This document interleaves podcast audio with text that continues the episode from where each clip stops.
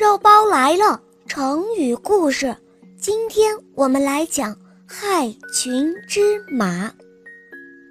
传说中，皇帝要到巨慈山去拜见一位神，他遇到了一个牧马的儿童，就问：“你知道巨慈山往哪儿走吗？”牧童答道：“知道啊。”皇帝感到这个小孩子很不简单，就问他：“如何治理天下呢？”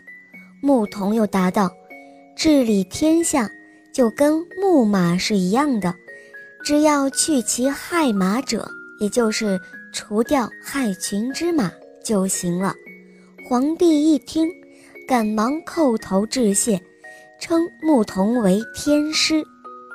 害群之马是说。危害马群的烈马，比喻危害社会或集体的人。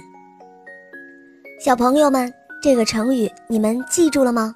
来，跟我一起念：害群之马。